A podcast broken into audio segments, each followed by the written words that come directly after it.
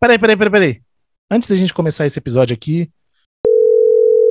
Guta, você sabia que a Milk Podcast lançou outro podcast, outro programa sobre os bastidores do mercado da música? Ah, que novidade bacana. E hoje é que a gente acha isso? Pois é, é só você procurar por Fofocoff e em qualquer plataforma de streaming ou de podcast e apertar o play. Já amei o título, Fofocoff é tudo. então vamos lá, te dou notícias. Não só dará notícias, como eu espero você como convidada também, hein? Convite aceito.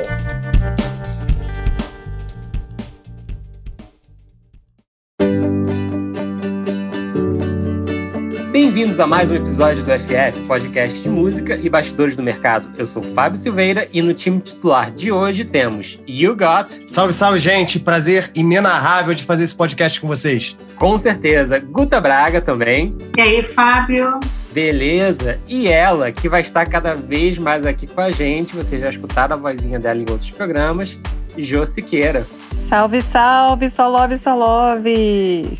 A Jo, ela tá nessa, nessa fase aqui que ela tá decidindo se o nome artístico dela vai ser Jo Siqueira ou Amoras, como ela é conhecida popularmente. Mas aí eu vou chamando de Jo Siqueira até ela terminar de decidir essa história, viu? Vamos ver como é que pega. A gente vai deixar pra audiência. Marca lá, todo mundo. Todo mundo nas redes sociais do Fast Forward, por favor, se manifestando. Com certeza. A numerologia também é sempre bom. Opa! bom, gente, no último episódio a gente prometeu e agora está cumprindo. Recentemente o Spotify anunciou que criadores de podcast poderão incluir músicas inteiras em seus programas se o fizerem através de sua plataforma proprietária de distribuição, a Anchor. Essa nova funcionalidade permite a distribuição de programas com música, assim como temos nas rádios, ainda que a experiência de música completa seja somente para quem é assinante. Quem usa pelo modo free consegue escutar apenas 30 segundos. Os podcasts que se aproveitarem dessa ferramenta também serão exclusivos do Spotify, já que precisarão estar sujeitos a negociações de pagamento de direitos das músicas e por aí vai pela plataforma, né? Por enquanto, esse, essa funcionalidade que mistura podcast e músicas está disponível somente nos Estados Unidos, Reino Unido, Canadá, Austrália, Nova Zelândia e Irlanda, e em breve, possivelmente pendente de alguma questão legal, né, de negociação de direitos, deve chegar ao Brasil. Isso indica o Spotify tomando um caminho claro na sua estratégia de diferenciação de outros players do mercado. E para discutir tudo isso e mais o impacto real desse formato nas rádios, a diferença de viés deles para, da, para o da Apple, por exemplo, né? E muito mais, temos hoje dois convidados queridíssimos e muito especiais. Começo por Patrick Torquato, DJ e radialista. Tudo bom, Patrick? E aí, Fábio, tudo bom? Prazer imenso estar aqui poder trocar ideia com vocês numa edição tão especial desse podcast. Com certeza. Patrick, conta um pouquinho pra gente em dois tweets, assim, sua trajetória. Então, sou DJ e radialista aí, 25 anos nesse mercado. Atuo particularmente coordenando emissoras públicas de rádio. Já estive em três delas, em Sergipe, no Pará e mais recentemente em Recife e organizei a, normalmente essas programações no sentido de potencializar as cenas locais. Então, muito do que aconteceu na cena do Pará aconteceu por conta da sua emissora pública, fez com que nomes gigantes como Gabi Amarantos, Dona Neto, Felipe Cordeiro chegassem ao mercado e mais recentemente, eu acho que a atividade junto com Africanec FM no Recife potencializou a ampliação do diálogo com a sociedade civil para se construir uma rádio pública cada vez mais transparente. A gente hoje tem a metade da programação sendo feita pela sociedade civil através de editais. Nenhuma outra emissora pública no Brasil tem esse perfil. Então, um pouco da minha expertise vai nessa perspectiva e atuo também fazendo direção artística de alguns artistas, inventando alguns nomes, inventando estilos, tendências, possibilidades, enfim. Esse é o universo aí que eu brinco. Maravilhoso, maravilhoso. E com a gente aqui para esquentar muito esse papo também, temos o criador e apresentador do podcast Resumido, Bruno Natal. Tudo certo, Bruno? E aí, Fábio? Tudo bem? E finalmente conseguimos realizar esse encontro, né?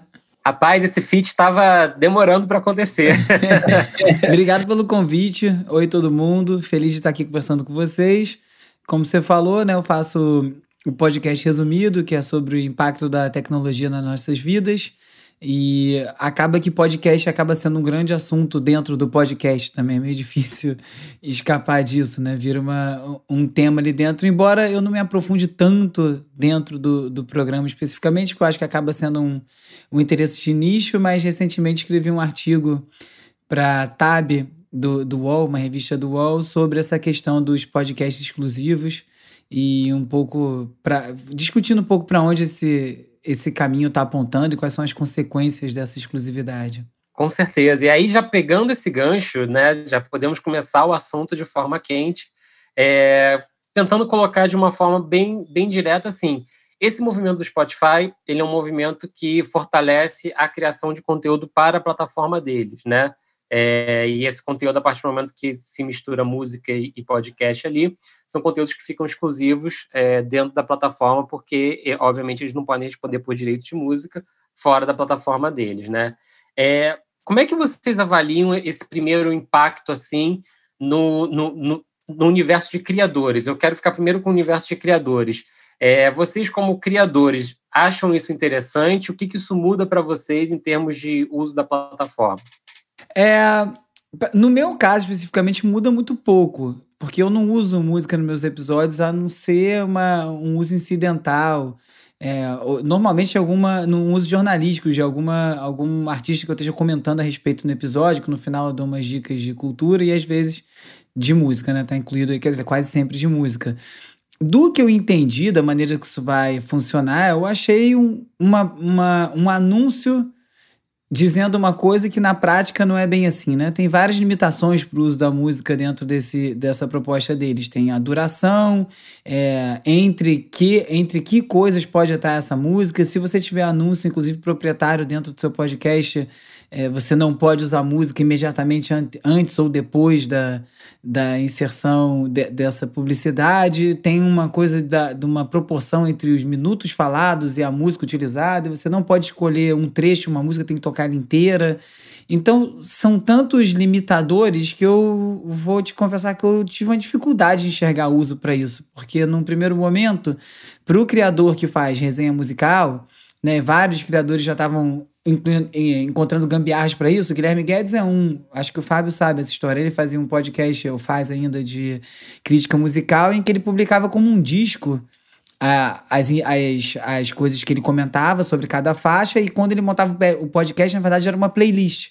Ele botava a faixa 1 desse disco que ele gravou, que era ele comentando sobre uma música, depois a música em, em, em questão, enfim, assim sucessivamente, mas na verdade ele estava criando uma playlist, não era bem um podcast, e acho que isso também é um pouco difícil de ouvir e de, de espalhar e tudo mais. É, então, o que eu vejo é que se você tiver que botar uma música inteira e ter que falar 10 minutos sobre cada música, eu não sei quantas pessoas vão conseguir usar isso. Sinceramente, eu achei um não anúncio, mas eu posso estar enganada. A sua visão, Patrick, é pensando por esse, por esse recorte, né? É, da limitação técnica, mas também pensando nessa correlação com o rádio, né? Porque muitas matérias, principalmente lá de fora, começaram a falar, pô, é, o Spotify está atacando diretamente as rádios, né? É, eu acho que é, um, é, algo muito menos direcionado à rádio, muito mais no sentido de atrair criadores para a plataforma do que qualquer outra coisa, né? E aí acho que a gente tem que trabalhar muito em cima desse dilema que a gente estava falando aqui fora do ar, do global e local, né? A rádio é extremamente local. Você jamais teria conseguido fazer o movimento que vocês fazem aí se a rádio não tivesse esse, esse viés local, né? E aí, como é que a gente consegue entender até que ponto os criadores vão conseguir utilizar uma ferramenta tão aberta assim para o mundão né, global de uma forma local. É, Fábio, quando eu disse me apresentando que hoje é um programa muito especial, é porque eu acho que esse anúncio, embora o Bruno faça uma análise crítica um pouquinho pessimista, mas eu acho que é, é, é o papel mesmo. A gente tem que fazer, colocar a bronca no colo de quem está vendendo para a gente, né, como uma grande solução.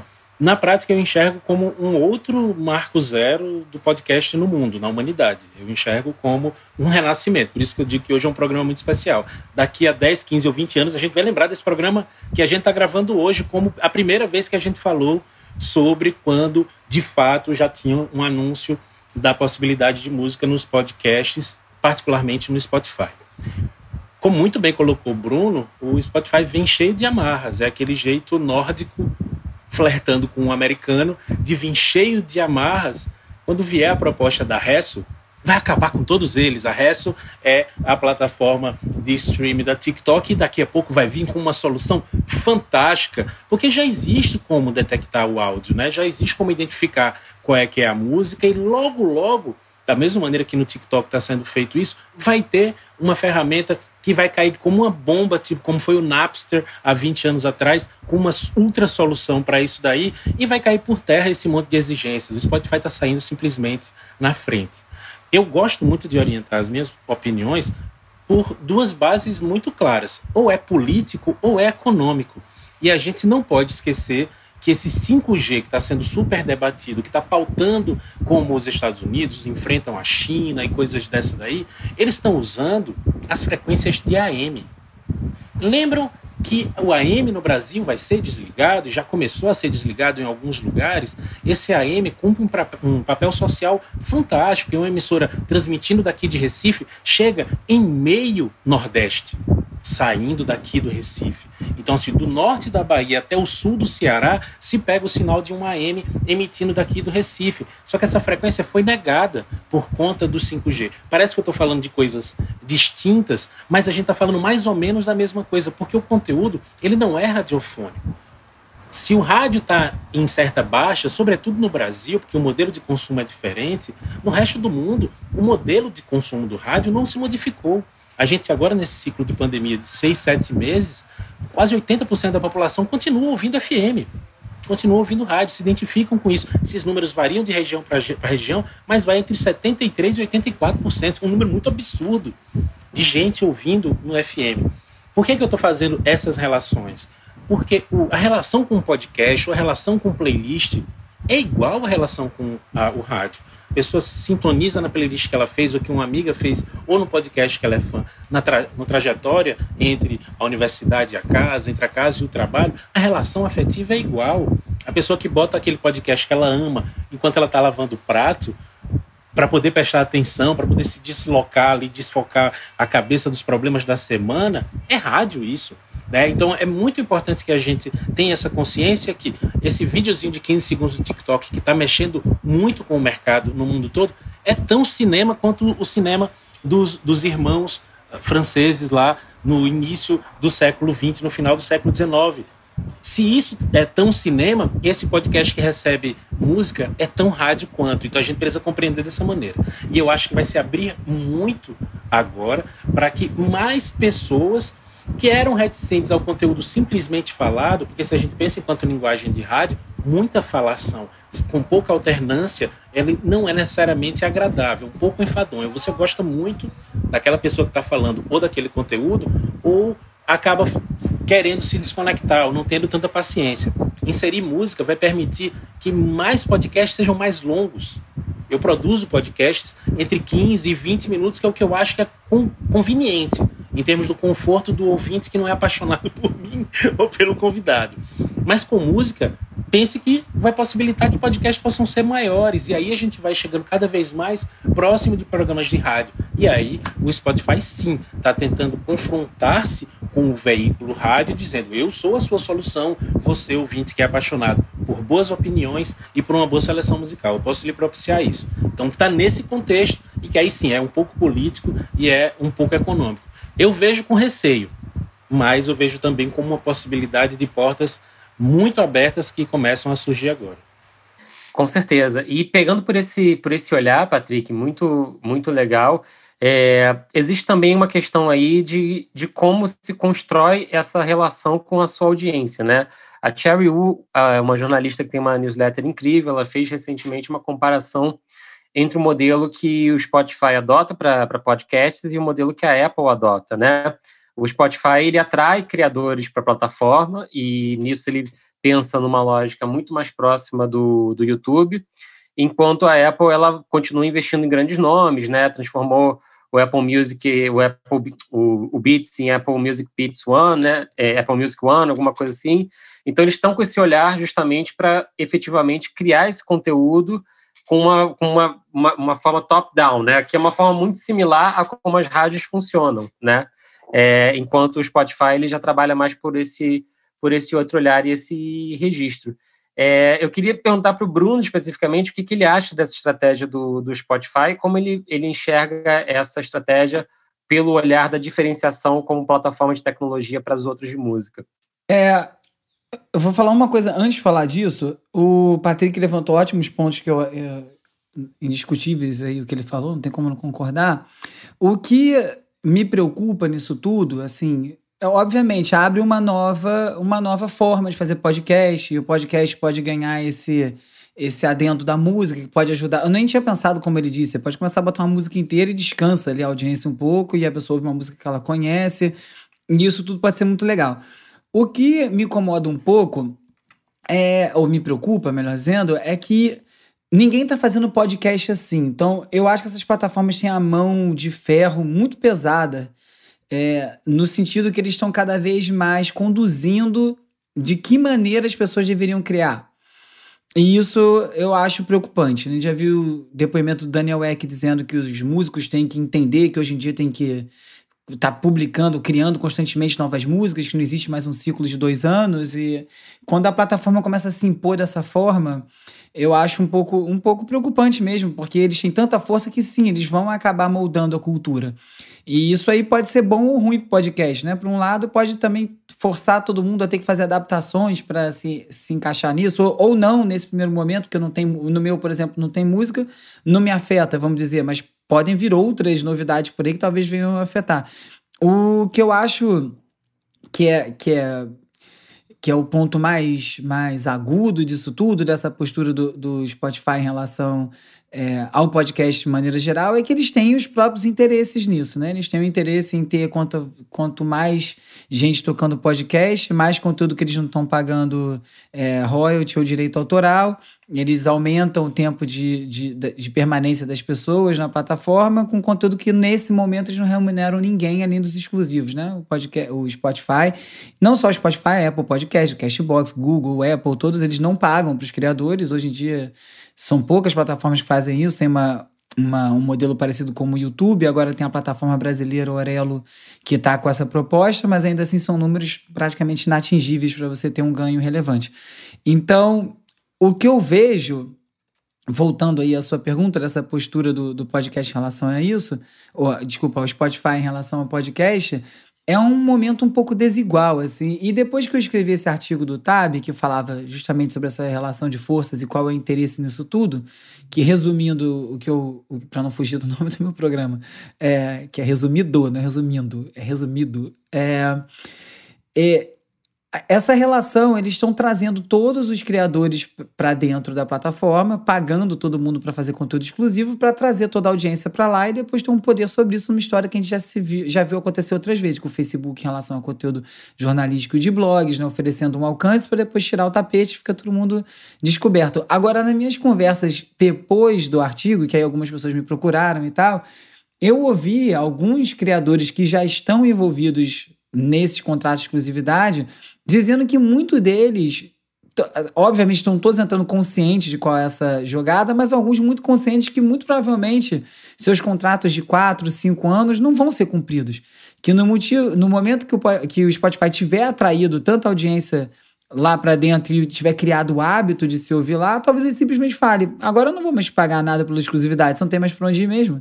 Fica aí. Se eu não te pago, você não vai ter mais para onde ir. Então, acho que tem muita coisa delicada, assim, e essas coisas começam a acontecer muito rápido, essas movimentações, essas rupturas de, de, de paradigma, de sistema, de, de, modelo de negócio muito rápido, e é como é na internet mesmo, às vezes não dá tempo de olhar e analisar bem, pô, peraí, deixa eu ver se é isso aí que eu quero mesmo.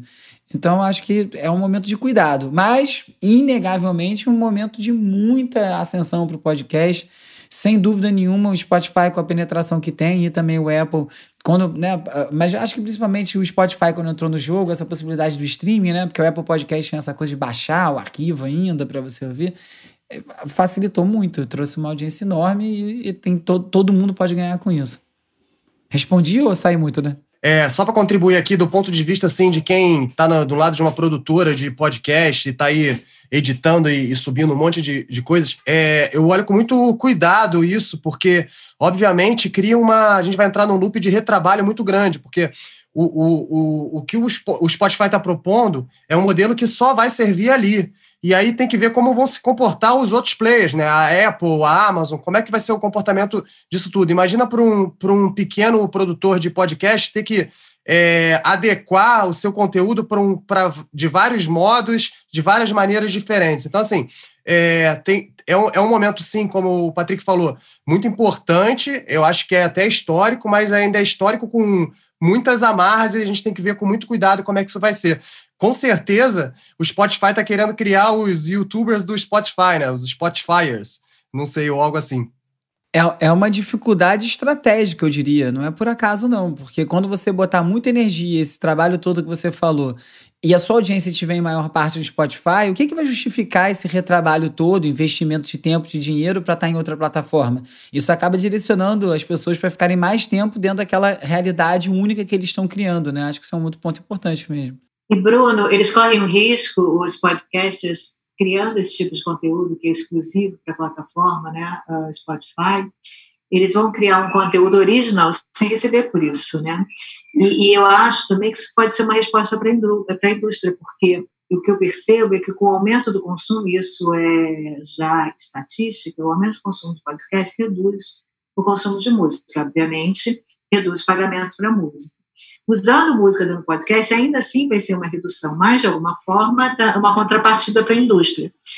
Ainda assim, eu vejo uma forma de fidelizar forçosamente o podcast para a plataforma dele. Eu acho que tem um risco aí, tanto para a música quanto para o podcast, que vai ter que criar é, é, podcasts exclusivos para a plataforma. O Gutinho, eu acho que é exatamente por isso que não, não é uma coisa definitiva.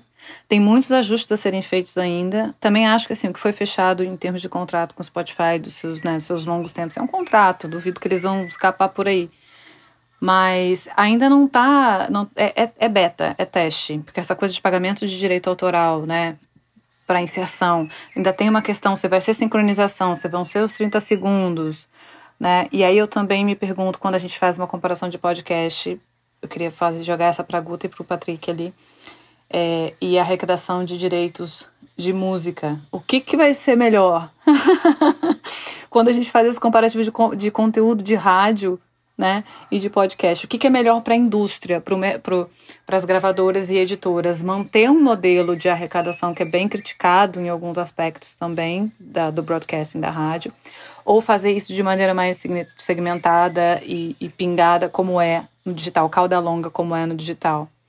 Então eu queria entrar nessa esfera também do mercado, porque o Spotify também é refém. Então, quando a gente fala que ele está testando, que esse monte de regra que o Bruno trouxe, né? Um minuto de não sei o quê, 10 minutos de conteúdo, 30 segundos de música, ele tá, deve estar tá numa negociação monstro, que tem que ser depois, vai por, de território a território se ajustando. Então, eu queria trazer essa discussão de direitos para o mercado, podcast versus rádio. Dou a palavra. Olha, eu acho que, que a Josi traz um ponto aí muito pertinente. Eu, mais uma vez, agradeço muito a vocês por poder estar contribuindo hoje aqui, nesse dia. É, eu, embora a gente seja muito motivado pelos conteúdos que a gente faz, porque a gente acha eles incríveis, né? Eles são a vida da gente. O mercado não vive por causa dos conteúdos da gente, ele vive por onde ele consegue faturar. Infelizmente, esse aqui é o norte. E aí, é, Bruno potencializa muito bem quando faz essa reflexão sobre o podcaster e o podcast em si, mas eu, eu identifico que é a partir de agora que a gente, enquanto realizador desse tipo de conteúdo né, criativo, como vocês mesmos colocaram, começamos a ser interessantes para o mercado. Recentemente, por conta da pandemia, teve um, um auge aí de discotecagens live. Né? Eu sou DJ também, percebi que isso fluiu. O Twitch chegou aqui no Brasil e abriu essa possibilidade. Tecnicamente era muito simples, você instalar um software e tal, mas aí as músicas começaram a cair. Né? As transmissões no Facebook começaram a cair. E surgiu um debate acerca disso. E o meu ponto de vista era: a música está lá, tem como detectar, detecte e recolha. Né? Porque se, se eu estou colocando no YouTube o YouTube consegue detectar, ele vai detectar, dizer que mil pessoas ouviram e repassar o dinheiro. Eu não quero essa grana, eu só quero meu nome ali. Então, isso precisa ser compreendido, tem um pouco daquela ciência do Creative Commons. Eu estou usando a obra, a obra de, de, um artista, de um produtor, mas eu não estou usando para mim, eu estou vendendo ela em troca do dinheiro, eu estou discotecando ela, é meu papel, é minha função artística nesse caso.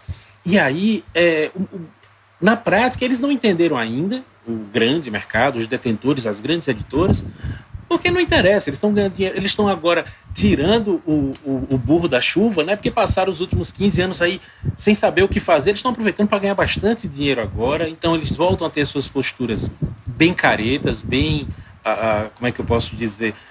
Careta, estou falando no sentido de eles não vão se arriscar, eles perceberam quando o quanto eles se arriscaram no início do MP3, o quanto eles perderam muito espaço e hoje é um novo mundo. O grande risco para eles vem da China. Sempre vão a gente ainda vai passar por algum tempo nessa guerra fria da tecnologia, onde eles vão ficar morrendo de medo. Reforço. Eu passei os últimos, as últimas semanas vendo séries escandinavas, né? E os finlandeses, dinamarqueses, islandeses, eles são assim muito fechados, muito restritos, muito medrosos e muito preto no branco, muito no documento, eles não vão sair daquele texto que está ali.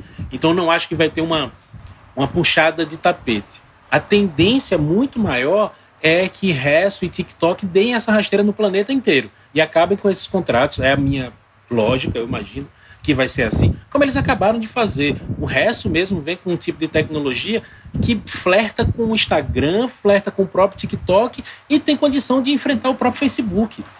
Porque ele convida as pessoas para produzirem conteúdo, para virarem criadores de foto, de vídeo, de áudio, de um monte de coisa. E usando o áudio que a resto pode chegar e apagar ao detentor daquele direito. Então, nessa perspectiva, quando entram as arrecadações, aí sim, aí o podcast começa a virar um produto interessante para o mercado. Porque, por enquanto, ele só é interessante para quem produz conteúdo. E aí é um debate que a gente tem no rádio. Na emissora pública, a gente tem que garantir conteúdo para esse ouvinte, cidadão e cidadã. Para a emissora comunitária, a gente não tem que garantir ouvinte, a gente tem que garantir falante. Porque o papel da emissora comunitária é ampliar os horizontes desse cidadão e dessa cidadã para ela ter autonomia e direitos, para se reconhecer nisso. E aí vem todas as pautas LGBT, do movimento negro, feminista nesse discurso. Nesse momento agora, quando a, o Spotify sinaliza para dinheiro, ele não sinaliza para música, ele sinaliza para dinheiro, ele sinaliza para arrecadação. E a gente tem que estar tá muito claro nessa perspectiva. E aí, vamos juntos, né? usar as músicas e fazer com que eles se interessem pela gente, porque aí tem um outro debate que eu acho que é o mais profundo. É eles pagarem pela nossa produção editorial, pelas entrevistas. Ah, peraí, tá, agora você né? tocou no ponto que esse que é o debate fundamental. Sobre o que você disse. Vai, Bruno. Você falou uma coisa que eu acho importante, que é o seguinte: essa lógica toda que você apresentou, ela parte do, do, do pressuposto do, da empresa, dos interesses comerciais da empresa, mas você tocou ao falar de rádio comunitária e rádio pública do ponto de vista da importância daquela informação e daquele canal como, como geração. O que eu acho que está dando uma complicação é o seguinte: o Twitch, por exemplo, na questão da, da, da, dos takedowns que teve lá, por questão de direito autoral, o Twitch, ao contrário de todas as outras plataformas, praticamente, você ganha para estar tá lá, né? A pessoa pode pagar enquanto te ouve, tem as assinaturas. Então, existe um ganho direto, não é nem indireto de exposição, um ganho direto por as pessoas estão ali te assistindo por causa daquelas músicas. Então fica uma coisa, uma nova camada nisso tudo, tipo, caramba, e o cara tá ganhando dinheiro com a música de alguém, enfim, já tem essa confusão. Mas para as outras plataformas, é, eu separei aqui, até eu abri aqui já uma aba aqui do Wrestle, esse da ByteDance, que eu nem conhecia, nem sabia que estavam fazendo isso. Eu tô bem curioso, curioso para ver. Quero que você explique isso aqui aqui. Mas é, o que eu ia falar é o seguinte: o ponto de vista do produção de conteúdo que não é remunerada, essa é a parte que me, me preocupa, porque essas plataformas estão todas construídas, todas elas, desde o Twitter lá no início, Facebook no início, o Orkut, os próprios blogs, são plataformas que foram construídas ocas. São grandes estruturas ocas que dependem do usuário sob a, a, a argumentação que está oferecendo um espaço e um alcance. Né? O Facebook gosta muito de falar isso, que dá voz para as pessoas, que eu acho uma colocação absurda. Ela não dá voz de ninguém, ela pode amplificar, ajudar, mas ela não dá voz. Voz é, é das pessoas, ela já tem a voz. Mas é, esses, essas ferramentas todas excluíram a produção de conteúdo, a remuneração, um valor qualquer intrínseco que seja por esse conteúdo produzido. É, e eu acho que isso que está começando a mudar, porque agora todo mundo está de olho no dinheiro. Já são 15 anos de rede social. Já está todo mundo entendendo: opa, peraí, esses caras precisam do meu conteúdo. Não interessa o tamanho, se é pequeno ou não, porque eles ganham na soma. Como é que eles estão ganhando tanto dinheiro e eu não estou ganhando nada enquanto eu fico bombardeando esse lugar de conteúdo gratuitamente em troca de uma exposição que vem ou não vem, que talvez possa render alguma coisa indiretamente? Então, acho que essa discussão toda sobre Spotify é uma discussão muito maior, né? É uma discussão sobre a mercantilização da internet, os, os cercadinhos fechados que a internet virou. A internet virou quatro sites, né? Então, é, é Facebook, Twitter, Google, é onde as pessoas navegam. As pessoas perderam o hábito de navegar pela rede. Então, tem uma discussão, tem muito dinheiro rolando, não dá para distribuir para todo mundo, né, pra, de maneira relevante, como é que isso vai ser feito? Então, eu fico preocupado mesmo, assim, vou repetir, acho que eu já falei isso, mas é quando a lógica e a mecânica das plataformas começam a se impor. Quando a gente é obrigado a, por exemplo, como você disse, ah, é o jogo, então se eles estão prestando atenção no dinheiro agora para prestar atenção no nosso podcast, vamos botar música, que é a maneira de ajudar eles, para eles ajudarem a gente. Quando eu não sei se deveria ser assim, eu entendi errado, né? É que a gente está vendo em vídeo, quem está ouvindo, a gente está se vendo em vídeo. Ele balançou a cabeça aqui e vai fazer uma observação. Vai lá. Não, na prática está tudo muito correto quando você analisa desse jeito e sim, mergulha no resto. Eu não tenho medo nenhum, vergonha nenhuma de quando jogam para mim a, a pecha de petralha, de comunistinha, de qualquer coisa nessa linha. Mas sempre fui encantado por essa teoria da conspiração por diversas questões, sobretudo culturais. Né? Por que, que a gente gosta tanto de rock, né? Porque o nosso segundo idioma é o inglês. Por que, que as pessoas não param para pensar que isso só aconteceu depois da Segunda Guerra Mundial? Então a gente está absolutamente colonizado. Né? Então, quando aparecem outras possibilidades da gente entender essas questões, os pontos começam a se ligar. Né? E aí não tem como a gente afastar a interpretação política dessas atitudes das, dos interesses econômicos. E aí o comportamento das pessoas interfere também, a cultura dos lugares interfere. Né? A gente tem que ter consciência desses elementos todos. Então, eu não acho que a gente deve contribuir com música para eles prestarem atenção na gente. Não. Acho que a gente vai conseguir falar para mais gente. Sim. A gente vai garantir essa amplitude de fala. Sim. E via a música, a gente vai conseguir falar mais. Eu penso isso como programa de, de, rádio, por exemplo. É chato a pessoa ficar ouvindo durante muito tempo, a não ser que ela ame, idolatre, né? Ou o tema seja muito relevante. Desculpe você que está ouvindo, que está gostando. Mas a gente precisa uh, entender que mecanicamente os processos foram feitos dessa maneira. No cinema tem cortes de tela, muda de personagem, mudam de planos. No rádio a gente usa essa alternância, tanto do falante, né, ter mais de uma pessoa falando, como ter a música para dar essa relaxada e daqui a pouco a gente volta com mais um tema. Chegou a hora, Fábio, do Aperto Play? Não, estamos longe dela ainda. Mas eu acho tamo, que é nessa perspectiva. Estamos longe porque eu quero jogar um fator é, complicador aqui dessa discussão. Tá? A gente, a gente já, já cobriu bastante terreno, mas eu quero complicar um pouquinho, porque, na verdade, o caminho que o Spotify está tomando, e aí a gente tem que lembrar, já que a gente está falando em, em questões e fatores econômicos aqui, que o Spotify é uma plataforma que até o presente momento tem um, como core business a música, né? É, o Facebook não tem, a Apple não tem, o, o TikTok não tem, né? O ByteDance não tem. É, nenhuma dessas que a gente compara e cita como exemplo aqui comparativo traz, né? Por esse olhar, esse tipo de, esse tipo de viés. É, e aí, quando a gente começa a falar num futuro próximo, nos próximos cinco anos, a gente está falando de uma proliferação sem, sem tamanho de tocadores inteligentes, né? É, aí, possivelmente em cinco anos, essa discussão aqui vai ser, vai estar quase que obsoleta, né? Vai ser um marco, um marco no tempo ali de quando as coisas mudaram, mas vai estar obsoleta no sentido de que o nosso tocador inteligente do carro já vai estar respondendo para a gente se a gente quer escutar um programa de podcast, uma música ou a previsão do tempo. E aquilo ali não vai estar é, circunscrito a nenhuma lógica é, de como o programador criou aquilo. Pode ser que eu queira escutar um podcast criado por alguém que incluiu música nele, como pode ser que eu queira escutar só o podcast falar durante meia hora, dali eu cansei, já peço para abrir a playlist da música, e vai se construindo esse tipo de, de interação e de formatação.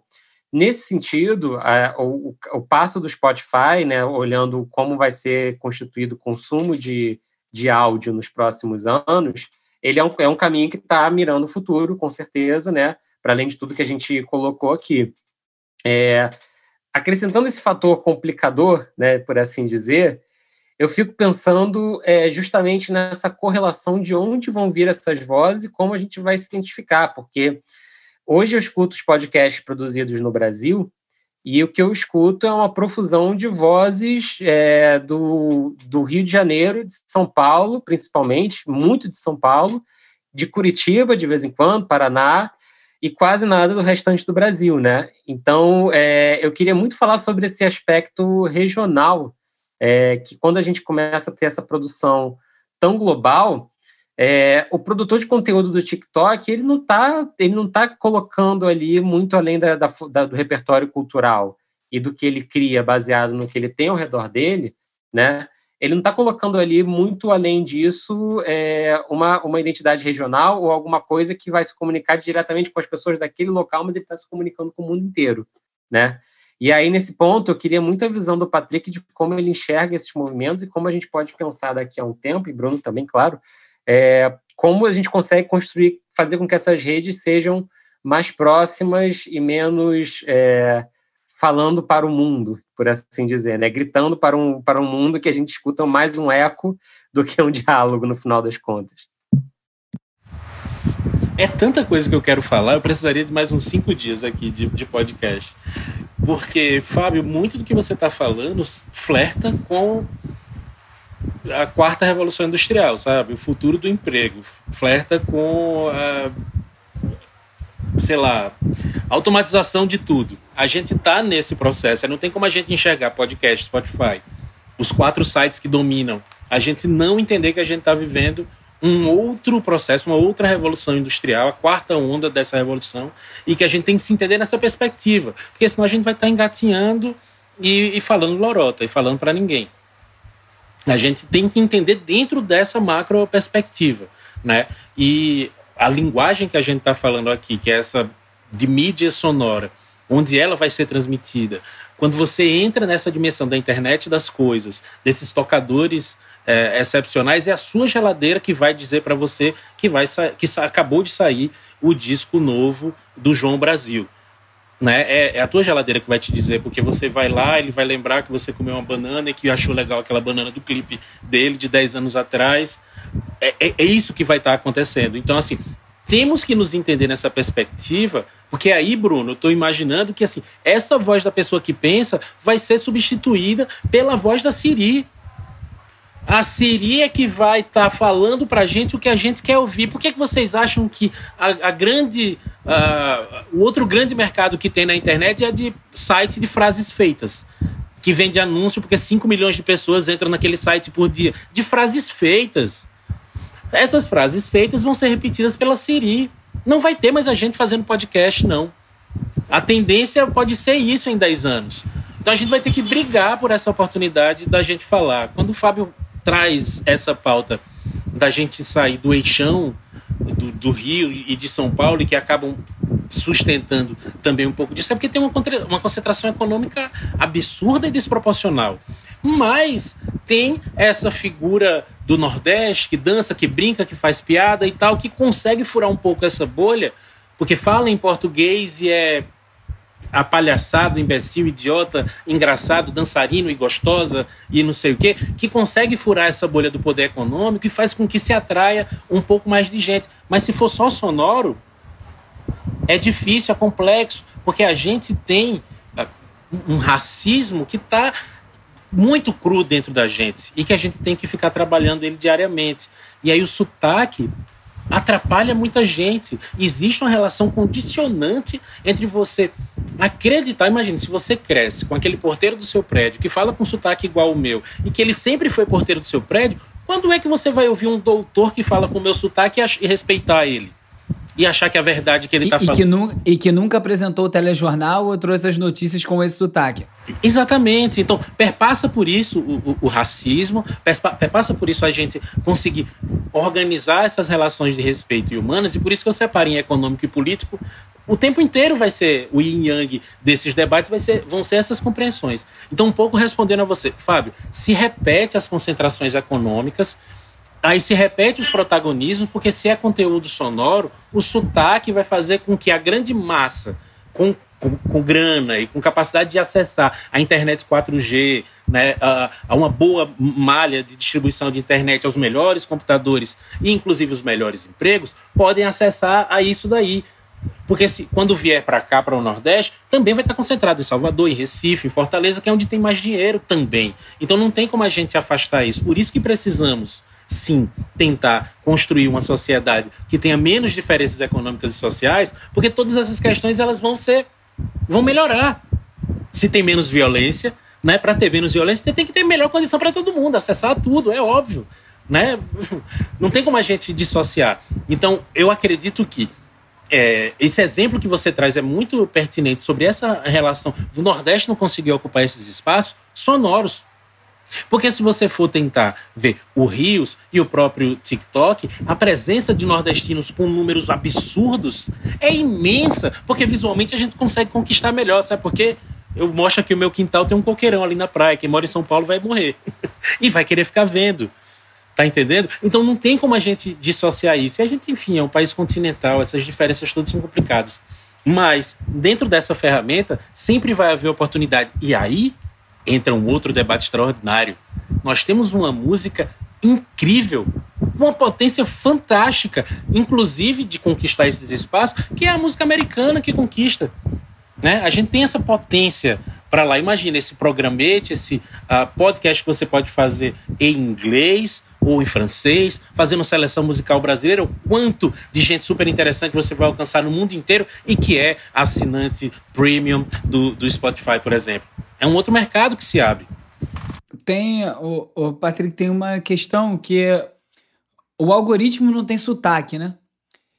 Então, quando a gente fala de, de Siria e que vai. Né, que a gente vai ter as nossas relações todas mediadas por esses aplicativos e algoritmos, e eu acho que esse é uma parte central do problema que a gente está. Inclusive para os podcasts, ou para música, ou de qualquer maneira de consumo de conteúdo, né? A gente eu acho que daqui a não muito tempo a gente vai olhar para trás e vai conseguir ficar mais claro o quanto esses algoritmos não eram tão precisos quanto vendiam, vendem para a gente hoje em dia, porque isso, voltando ao assunto que eu falei de como isso molda o, o, o tipo de conteúdo, como as pessoas falam, é, eu lancei recentemente o canal do Resumido no YouTube. Eu tô filmando os podcasts e botando. Mas assim, é, é uma batalha perdida. Eu não vou conseguir desempenhar no Facebook para ao ponto de já tá dominado lá. Eu não vou conseguir é, ter o thumbnail com nome certo, já tem toda uma linguagem. Eu teria que falar dos assuntos que eu falo de uma outra forma para poder é, me enquadrar no YouTube. E o TikTok, que é uma rede novíssima, também já é isso. Ou eu falo TikTokês, ou você não vai desempenhar lá dentro. Então, essas questões todas é que eu acho que, que são muito graves nessas plataformas todas. A maneira que elas vão moldando o discurso e vai moldando as vozes. E aí a gente vai começar a ter o sotaque do algoritmo. E aí não vai ter problema você estar tá com o sotaque nordestino, ou eu com o de carioca, ou do paulista com paulista, ou do sulista com sulista. Vai ser um problema de como você fala dentro daquela plataforma para poder falar. Que tudo bem, não adianta você querer falar com voz de teatro no rádio. Bom, teve muito rádio no teatro, deixa eu fazer um exemplo ruim, mas é, Cada, cada plataforma, cada mídia dessa tem suas peculiaridades, sua forma de fazer e tudo certo. Mas quando começa isso a interferir diretamente no conteúdo, eu acho muito preocupante. Tem muita oportunidade, é indiscutível. Vai abrir esse exemplo que você deu é, de fazer um programa em inglês né, para estrangeiros, falando de música brasileira, que você pode botar a música inteira. Isso é muito legal, é muito bacana. Eu tive um podcast, inclusive, chamado Banana, eu e o Alexandre Matias, há uns 10 ou 15 anos a gente fazia um programinha com cinco músicas e comentários em inglês. Mas enfim, não tinha nem plataforma de podcast para botar direito. A gente fez na Fubap, não lembro onde é que foi. Mas essa questão aí, eu acho que ela é anterior, entendeu? Esse problema todo que você está apresentando, as soluções e os problemas que eu concordo são inegáveis e é a realidade, que eu tô falando com a parede aqui, o que eu falo não vai mudar em nada, o que eu tô falando que eu tô é, é, é, ressaltando aqui, não vai mudar. Essa é a realidade dessas plataformas e essa é a realidade que a gente está inserido hoje. Como é que a gente se defende disso? Essa eu acho que é uma coisa que tem que estar tá em mente sempre. Você vai usar lá o algoritmo do, do, do YouTube a seu favor, do Facebook, use. Vai usar o Spotify, use. Mas use sabendo o que você está fazendo, com a consciência e de o quanto aquilo distorce o seu conteúdo. Tem um canal no YouTube que eu gosto muito, chama Veritasium, que é de um cientista e ele, cara, é, é um vídeo atrás do outro, é só coisa muito legal. E ele tava fazendo um vídeo sobre o algoritmo do YouTube outro dia. Na verdade, era um vídeo inteiro científico para pedir para você assinar o sininho, lá, ativar o sininho no YouTube. Era isso, ele fez uma maneira poética de pedir. E ele explicando ali o que aconteceu. Ele falou: ah, vou ter que mudar o meu thumbnail, eu vou ter que falar de outra forma. Eu talvez agora bote títulos mais apelativos, mas o conteúdo é o mesmo. Eu só preciso botar assim, senão não vai aparecer no seu feed para você clicar em mim. E eu acho isso tão maluco. É, você ter que pensar nesse tipo de coisa quando você vai produzir conteúdo? Como é que eu faço para furar a gritaria? Eu ainda acredito que os algoritmos não são. Eles podem vir a ser capazes, mas não são capazes de fazer uma curadoria de qualidade. As curadorias são algoritmos, performance, é, cliques, alcances e, e, dados, e metadados, e cruzamentos e tal, mas elas não é um, um, um, uma, uma curadoria artística no sentido de ser do ponto de vista da qualidade. Não é à toa que dá um monte de teoria da conspiração no YouTube explode, porque um clica, o outro clica, o outro clica, aí ele entende que quer que mais clique, dá para mais gente, que gera mais clique, que vem mais gente, vira uma, uma espiral que não, que não se cura, que poderia ser curada com, olha, agora eu vou botar esse vídeo aqui no feed do cara, que ele tá precisando ver é isso aqui agora, apesar de ter 100 views. É, é, essa é uma problemática que é muito nova, né? A gente tá aí no, na infância disso tudo. Eu acho que a gente vai falar, acho que no futuro vai ficar mais claro isso tudo também, como lidar. O Bruno, é, só para eu entender, quando a gente fala assim de como é que a gente se defende dessas plataformas, como é que eu vejo isso, né? É, é a gente tem que. O, o, criador de conteúdo tem que nadar conforme a maré, usando as plataformas mais para divulgação do seu trabalho do que para criação do seu trabalho em si, né? Então, nesse caso, seria ter uma plataforma própria ou se resguardar do seu conteúdo em algum lugar. É, eu já estou colocando uma, uma visão que eu tenho também, né? E usar essas plataformas ah, para divulgação e ponto. Certo? Seria por aí? Queria que você falasse um pouquinho mais do ponto de vista do criador de conteúdo. É, acho que esse é o caminho. A gente entregou coisa demais para essas plataformas. A gente entregou o, o, a guarda do nosso conteúdo, a distribuição do nosso conteúdo, o alcance do nosso conteúdo e a audiência, principalmente. É, eu venho dos blogs em 2000, é, a audiência era minha. As pessoas vinham até o meu blog, eu falava com as pessoas, eu conhecia várias pessoas. Hoje em dia, essas plataformas se negam a te dizer quem são as pessoas que te seguem. Você não consegue ver quem te segue no YouTube. Você tem lá 6 mil assinantes. Você não sabe quem é ninguém. É, o Spotify, o Apple Podcast, Cashbox, todas as plataformas de podcast, idem. Você não sabe quem são as pessoas. Ele te dá dados, alguns, mas não dá todos. Então, isso é uma maneira de conseguir ter essa relação. Eu não sei se sobrevive você só usando essas plataformas como teaser e divulgação. Mas é um, é um raciocínio. Como é que você faz para levar as pessoas até o seu ambiente? Como é que você faz para as pessoas se conectarem com você de alguma forma? Porque eu acho que essa conexão é muito importante. Então, eu, por exemplo, no meu podcast, desde o início, eu peguei um outro número de telefone e tem o WhatsApp e o Telegram do podcast e eu falo com as pessoas por lá e tem, já são 1.300 pessoas cadastradas, é uma coisa assim, é um número surreal de gente que manda uma mensagem e fica lá cadastrado. Aí me mandam perguntas, me mandam dicas e eu converso e troco ideia e eu tenho eles ali.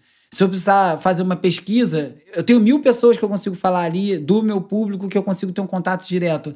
E eu acho que isso é uma coisa que é uma forma de defesa. Como é que você tem contato com a sua, com a sua audiência para poder trocar com a sua audiência sem ser intermediado sempre por essas plataformas? embora o WhatsApp seja outra plataforma.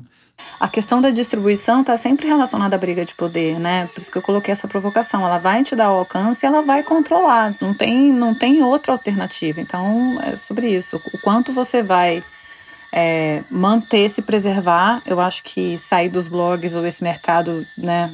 Tem que voltar, coisa da plataforma própria, da música própria, a discografia dos artistas também nos seus próprios sites mas é a relação de poder e não tem como fugir. E tem que tirar o melhor proveito, né? É, eu acho que tem um exemplo muito bom na música, para voltar para o tema central aqui do, do podcast de vocês, é o, o próprio Bandcamp, né? O Bandcamp tinha tudo para dar errado. Já tá todo mundo ouvindo música em streaming, todo mundo paga 10 reais, ouve todas as músicas do mundo e tá lá. E tá aí o Bandcamp provando que tem uma relação direta com os ouvintes, que as pessoas querem pagar os criadores, que tem essa outra relação. É, nos próprios podcasts, muita gente faz isso. Eu tenho um catarse do podcast também. É, as pessoas pagam, a pessoa já paga o Spotify, ela já pode ouvir o que ela quiser, mas elas vão lá, quando elas entendem, já tá criando-se uma consciência que a pessoa entende. Não é porque tá de graça no Spotify. O Spotify me entrega isso de graça. Isso não significa que vai ter conteúdo de qualidade sendo criado sempre para eu receber ele de graça, porque isso tem custo para alguém.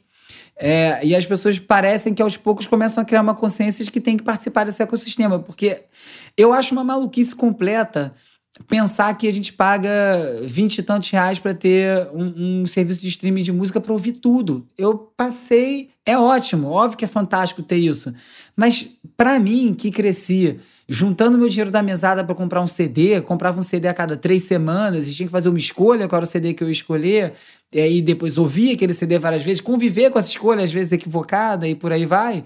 É uma relação que eu achava talvez tenha, é diferente, não dá para comparar com o melhor ou, ou pior.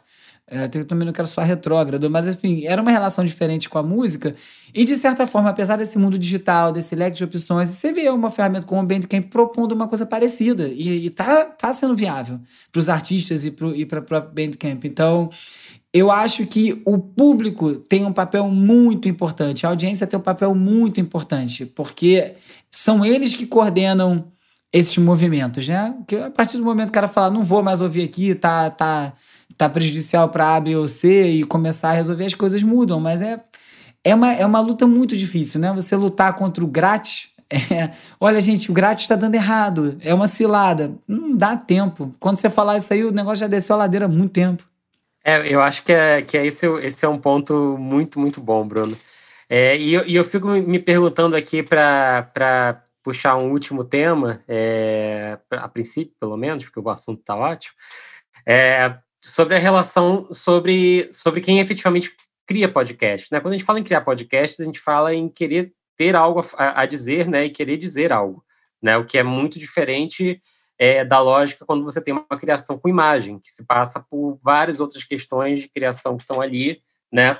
E até pensando por esse caminho, é, eu acho que realmente faltam ainda podcasts que efetivamente falem sobre música de uma forma entrelaçada, bem feita e que soe orgânico, né? Que, é, que é aquele, aquele cruzamento ali, é, que nem programas de rádio aprenderam dentro da sua linguagem a fazer é, e saber misturar histórias, notícias, locuções com música. É, tem uma fronteira aí de aprendizado de criação de podcast, que é como falar de música e mostrar música, né? E eu acho que a gente às vezes enxerga essas coisas muito em separado pela forma como se deu até hoje, né? Pelo fato de que as duas coisas não se misturavam, eram, eram duas coisas opostas, né? Para quem estava escutando o áudio, e agora são coisas entrelaçadas. É, então, eu fico, por um lado, bastante otimista, apesar de tudo que falamos aqui, eu fico, por um lado, bastante otimista é, das vozes interessantes que podem surgir falando sobre música, é, recomendando música, tendo um, uma visão que sai da visão da lacração e entra na visão de quem quer escutar a música e como você pode apresentar aquela música para diferentes públicos, né? Fábio, você não acha que a falta de um modelo pelo mercado, ou seja, para variar o mercado, ele sempre tem um delay maior né, para resolver essas questões? A falta de modelo não é o que atrapalha, na verdade, para os podcasters poderem criar com música. Vou te dar um exemplo: nós temos o Aperto Play, que seria muito mais é, é, é, apelativo, muito mais agradável se nós pudéssemos apresentar as músicas. Assim, não vejo os algoritmos resolvendo situação nenhuma, porque na verdade os algoritmos são programados para reproduzir coisas que já fazemos naturalmente. O algoritmo ele não é independente. Agora, é, eu, eu acredito, assim como a gente teve. O Patrick que fala tanto sobre TikTok, né? A gente teve o caso agora de Fleetwood Mac ter surgido como Fênix por causa de um vídeo de um cara andando de skate. Assim, é, a indústria poderia apostar, e aí é, é quase um pedido, né? Porque tem muita gente da indústria que ouve o nosso podcast, de apostar mais nos modelos, mesmo que a resposta econômica não fosse é, é, imediata, mas acreditar mais que os podcasters poderiam contribuir mais com a indústria, apresentando músicas, diversidade, Patrick nos seus programas apresentando músicas regionais, tanta coisa poderia ser feita se a indústria fosse menos míope. Olha, incrível, Guta, que você coloca. Eu acho que vai muito na perspectiva da pergunta lá que o Fábio tinha feito sobre a concentração. Né? Acaba que gira em torno das mesmas pessoas. Fica girando em torno das mesmas pessoas, os mesmos sobrenomes, os mesmos amigos da faculdade, os mesmos casais, primos e não sei o quê. Isso acontece no mundo inteiro. A gente até tenta fazer alguma luta para que na política não exista esse tipo de nepotismo, mas no mercado, o mercado é nepótico também. Ele vai lá, fica se repetindo as mesmas pessoas, os mesmos sobrenomes e os mesmos olhares. Se não é o povo preto agora nos Estados Unidos para meter o dedo na cara de todo mundo, a gente não ia ter uma figura incrível como a Samantha no Twitter Next hoje no Brasil, sabe? Então, muita gente teve que morrer, muito sangue teve que rolar, muita gente teve que ir para a rua protestar. Por isso que a gente não tem como afastar essas relações políticas das econômicas. O mercado ele é totalmente ditado por relações econômicas. Ele só olha para as questões políticas quando interfere no bolso. Não, o, Santos não rescindiu com Robinho por acreditar na pauta que as mulheres, que as feministas estão levantando do, do, contra o estupro. Não, quando bateu no bolso, aí eles se posicionaram. Então o mercado tende a isso e é, e é deselegante, eu vou colocar assim, mas se tiver uma área de prospecção, se tiver dois nerdzinhos ali para ficar, olha, a gente vai botar 15% em pesquisa. Cadê o mercado fazendo isso? Cadê as grandes empresas colocando isso?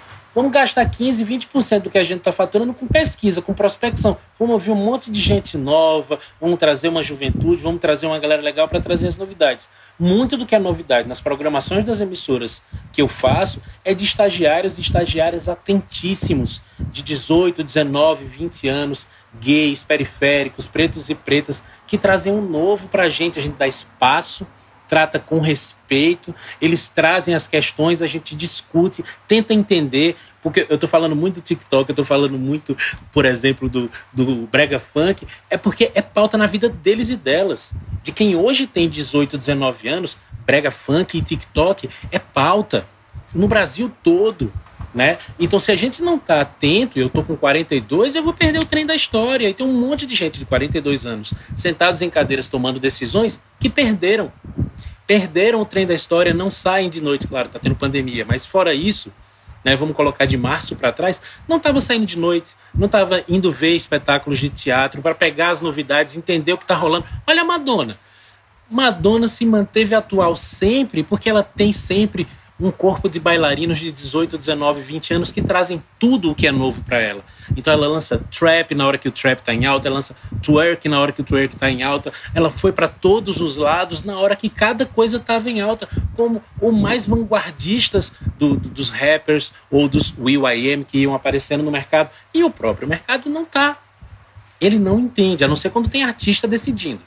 A não ser quando tem um artista à frente, como é o, o Jay-Z, que criou hoje a sua marca de cannabis, a sua própria marca de cannabis. É um cara atento a, a, a esses fluxos. E deve ter um time de gente nova, preta, gay, inteligentíssimo, sacadíssimo, dizendo para ele: bora botar dinheiro aqui bora investir nesse negócio aqui que isso vai dar certo. Então a gente está precisando nessas grandes empresas do mercado brasileiro que retém dinheiro e não só das famílias que têm 50 bilhões de reais para mandar para a Europa, investir nesse tipo de gente, porque é desse lugar que vem as respostas. Eles estão atentos, as revoluções dos mercados vão vir e vão vir do norte e vão vir do Nordeste, e vão vir do interior do Rio Grande do Sul, por exemplo, do Paraná de Santa Catarina, também está muito concentrado na capital e na Zona Sul. Vocês têm consciência disso, sabe de quanto vem novidade para a gente. E a gente precisa propagar essas ideias. E empresários do mercado da música que estão ouvindo a gente, pensem na possibilidade de investir 15, 20% em prospecção. Empodere gente preta periférica LGBT, eles vão trazer novidades incríveis para sua empresa. Muito Com essa colocado. declaração, não teria outra forma de chegarmos até o Aperto Play, porque nada mais deve ser dito. Então, bora para o Aperto Play. Pois bem, aperta o play e, como sempre, começando com os convidados. Bruno Natal, para quem você aperta o play? Eu vou apertar o play, é, vou fugir um pouco da, da indicação de música, vou fazer indicação de um podcast para ele não sair do tema e para sair menos ainda do tema, falando especificamente dessa discussão que a gente teve hoje, o episódio 4 do, da série de podcasts Retrato Narrado, produzido pela Rádio Novelo, é, é um perfil sobre o Bolsonaro muito bem feito, uma pesquisa e reportagem excelente. Agora, o episódio 4, especificamente, que é chamado A Construção do Mito, é, explica, assim, de uma maneira muito didática, de que forma a internet opera, que papel teve na ascensão do Bolsonaro? Sei que todo mundo já sabe, que sabe que teve um papel na internet foi muito forte, aconteceu ali, mas ali vai explicar com os dados, com os pontos de virada, como isso se deu até ele virar um meme, que é quando transforma ele num mito e toda essa coisa, que é uma discussão muito é, relevante, toca muito dos pontos que a gente falou aqui. Então, minha dica é o retrato narrado, é, é exclusivo do Spotify, para sair menos ainda do tema, e enfim, você escuta lá. Muito obrigado aí mais uma vez pelo convite, finalmente. Espero que eu volte mais vezes. Você fica me devendo uma visita. Prazer conversar com todos vocês.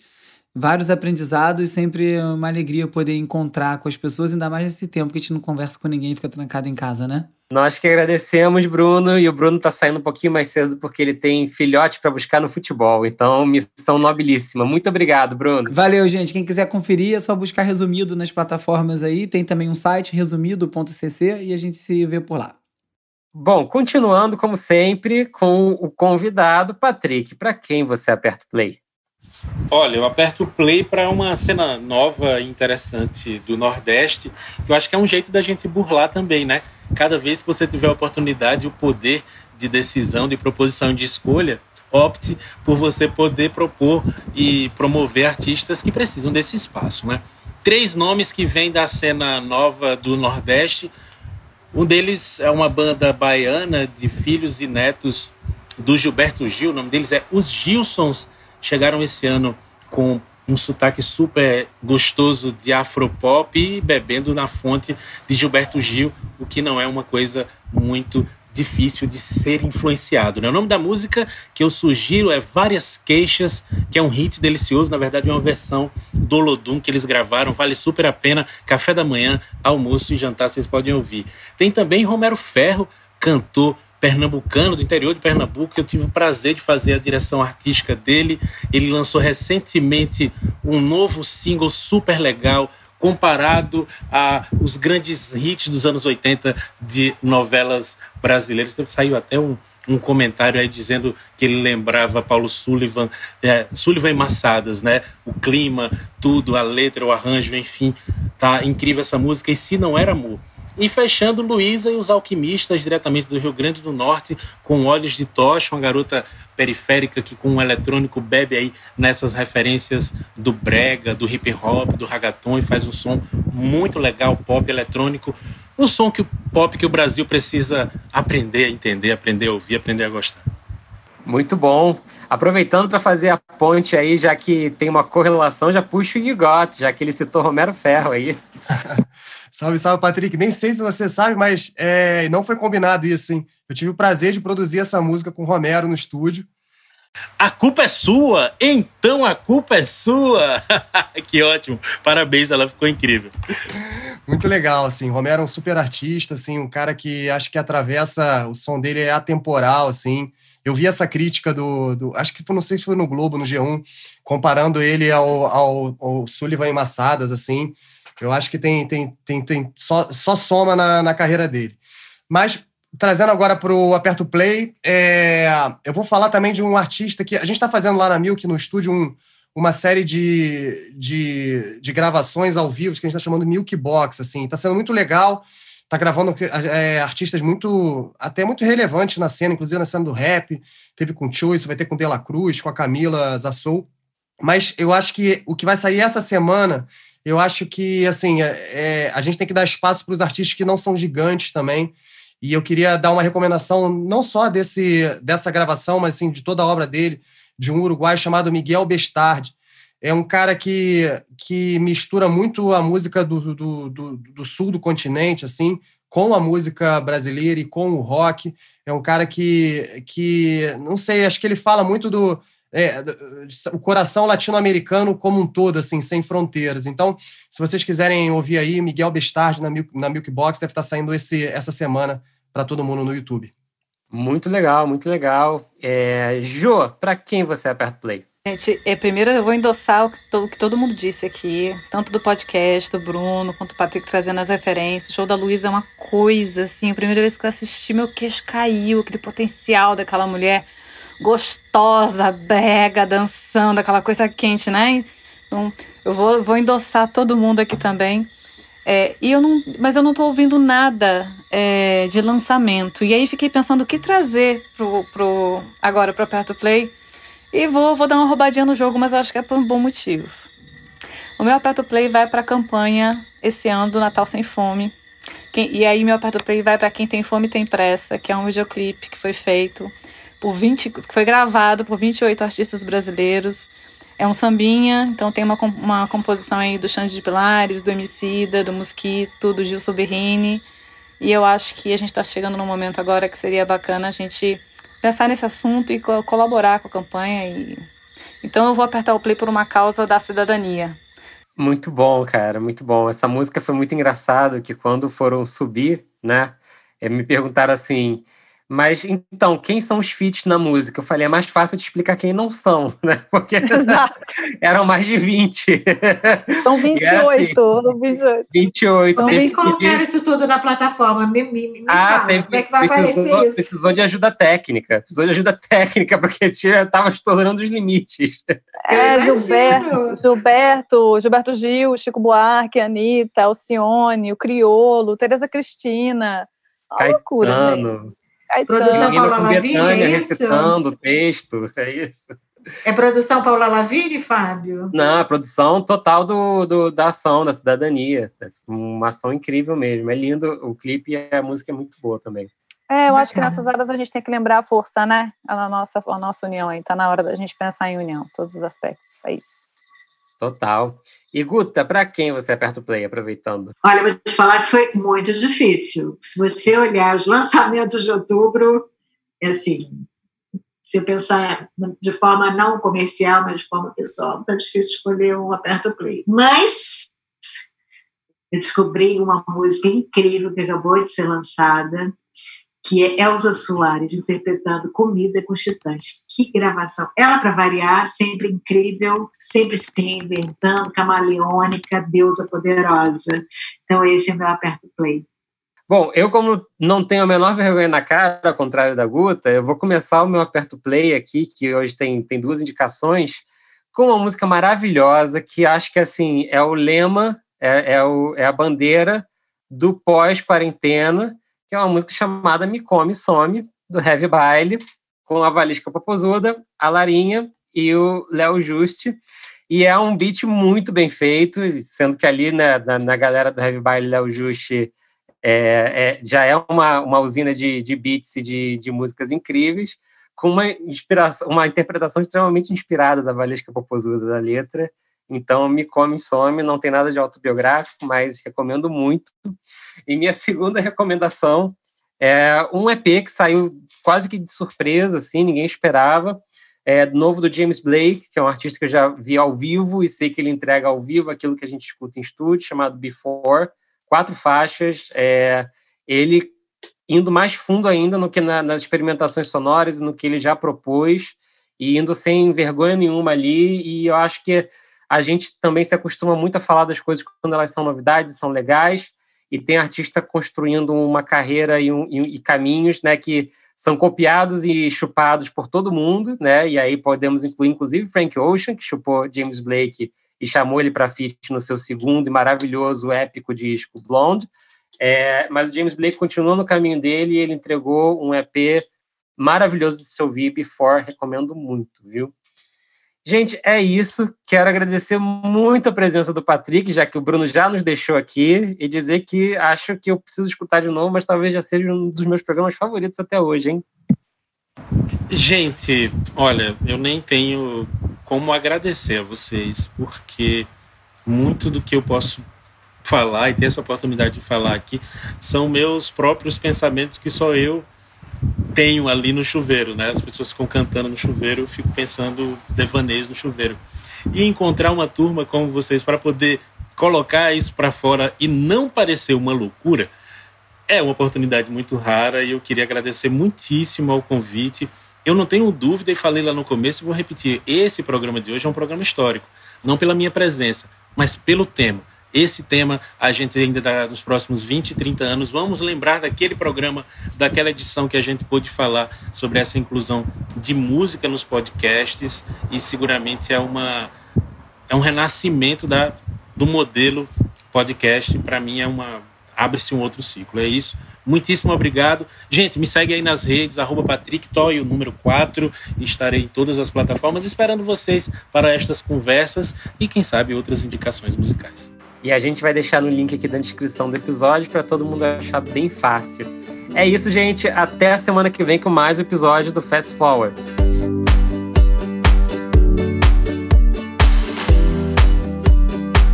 O FF Podcast é uma parceria entre a Milk, o Tem Magística Amigos, o Música Copyright Tecnologia e o You Got Studio. O editor-chefe é Fábio Silveira e a produção é de Fábio Silveira, You Got, Guta Braga e Bruno Costa. A captação de áudio e a finalização são feitas por You Got no You Got Studio, no Rio de Janeiro. A trilha sonora é de You Got, Suliano e Bian. Até a próxima!